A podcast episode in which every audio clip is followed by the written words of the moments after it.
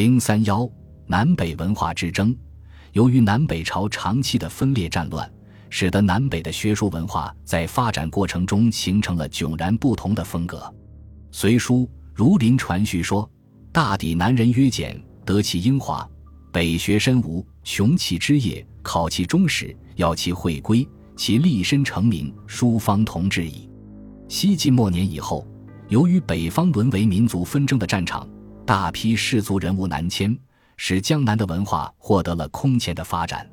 南方较多的保留了汉族传统的礼仪文化，形成了自成体系的哲学、经学和佛学，还拥有温文尔雅的社会习俗，在文学艺术领域远远超过北方。以汉文化的正统继承人自居，北方受少数民族胡风胡俗的浸染，文化上的胡化痕迹非常突出。重视工，主进取，文风质朴。直到南北朝后期，有不少北方人还承认江东专是衣冠礼乐，以致中原士大夫望之以为征硕所在。这种文化上的南北差异，形成了尖锐的文化冲突。上午豪放的北人并不满足于政治、军事上的优势地位，在思想文化上也要成为主宰。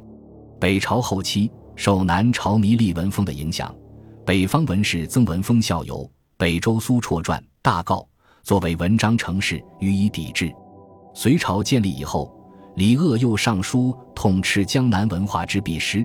李鄂主张正文体，依据儒家经典为文，这与苏绰所见略同。隋文帝深悟文章浮艳，下令公私文翰，并移实录，但这种模拟经典的文风。并未能抵制南方文风。随着隋朝的统一南北，南朝浮靡华丽的四六骈体文风迅速风靡全国。为了加强对南方的控制，隋王朝采取了一系列的政治、经济措施。在思想文化上，则以北方的武教来整齐规范江南的社会文化习尚。吴长幼西使宋武教，在苏魏持节巡视江南时，他还鉴于江表自晋以来刑法舒缓。待足贵贱不相凌越的状况，使牧人者尽改变之。对于南方文化，则采取鄙视态度，压制江南士人。苏威曾对隋文帝说：“江南人有学业者，多不习事务；习事务者，又无学业。”从学术文化角度来平息南北文化及士人的优劣短长，是有一定道理的。但这种蔑视南方文化、侮辱江南士人的言行，深深地刺伤了男人的自尊心，于是，一场席卷陈之故境的大规模叛乱爆发了。反叛者捉获隋政府派遣的官吏，抽其长而杀之，曰：“更是农宋武教邪。”这场叛乱虽然很快就被平定下去了，但南北文化之间的冲突却是根深蒂固的，这显然不利于新生的大一统封建国家的巩固和安定。隋炀帝倾向南方文化。这与他长期驻镇江南文化中心扬州，并受其熏陶有关。隋炀帝还在位藩王时，就好附庸风雅，招引才学之士诸葛颖、虞世南、王胄、朱阳等百余人以充学士。这些人大多是江南士人。隋炀帝在与这批人的结识中，改变了传统的鄙视江南文化的偏见，对南方文化表现出尊重的态度，并大胆从中汲取养分。使南方文化在当时的文学艺术领域中占据了主流地位。唐初有人主张取短取长，融合南北文风。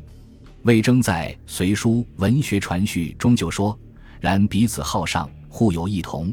将左公上发乐，贵于清奇。何说此以真刚，重乎气质？气质则理胜其词，清奇则文过其意。礼深者便于实用。”文华者宜于咏歌，此其南北词人得失之大教也。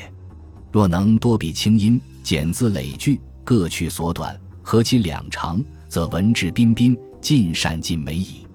魏征此论代表了南北融合的自然趋势。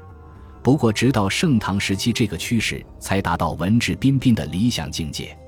唐初接受和沿袭南朝文化，但逐渐自创新境。盛唐时。心境大辟，文化成就远超南朝。以文学艺术而言，唐前期封建经济趋于繁荣，士人生活也有相当的保障。再加上朝廷以科举取士，进士科成为士林华选，考进士必须得精通诗赋，利禄所在，诗人无不致力于文学。唐前期诗文沿袭南朝，无非是些敬一韵之奇，争一家之巧，连篇累牍，不出月露之行，积案迎香，为是风云之状的作品。唐太宗是创业英主，做起诗来仍是循规蹈矩，逐句相对，所作文章也是鲜明淫丽。学语信为文，嫣然南朝文士。这说明声律对偶化的文学还没有定型，因之南方文风仍有广阔的发展前途。初唐四杰的王勃、杨炯、卢照邻、骆宾王四人同时称雄，南方文风更进一步在文苑里占优势。四节诗运用声律，在古诗向律诗过渡中大有进境。继之而起的沈、宋、江诗的声律化定型。沈约与信作诗，声韵调谐，对偶精密；沈全期、宋之问比沈，语更加迷丽。一篇中句数有定准，通篇不犯生病，美得像锦绣成文。世子们都模拟他们的作品，号为沈宋体。他们的诗意境平常。与四杰相类，专靠形式华美供宫廷玩赏。指陈子昂张扬古诗的旗帜，独辟新境，诗风为之一变。指盛唐融合南北诗风，推出百花盛开的唐文苑。文也如此，唐朝的一切文字，上起诏敕，下至判词书读，无不用近体文及所谓的四六文。这是南朝遗留下来的迷离文风。四六文经唐太宗亲自提倡，地位更加巩固。文士不能做四六文，即无仕进的可能。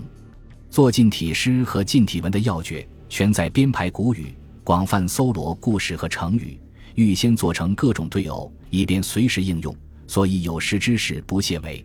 至中唐以后，古文运动兴起，逐渐战胜和取代了四六文体。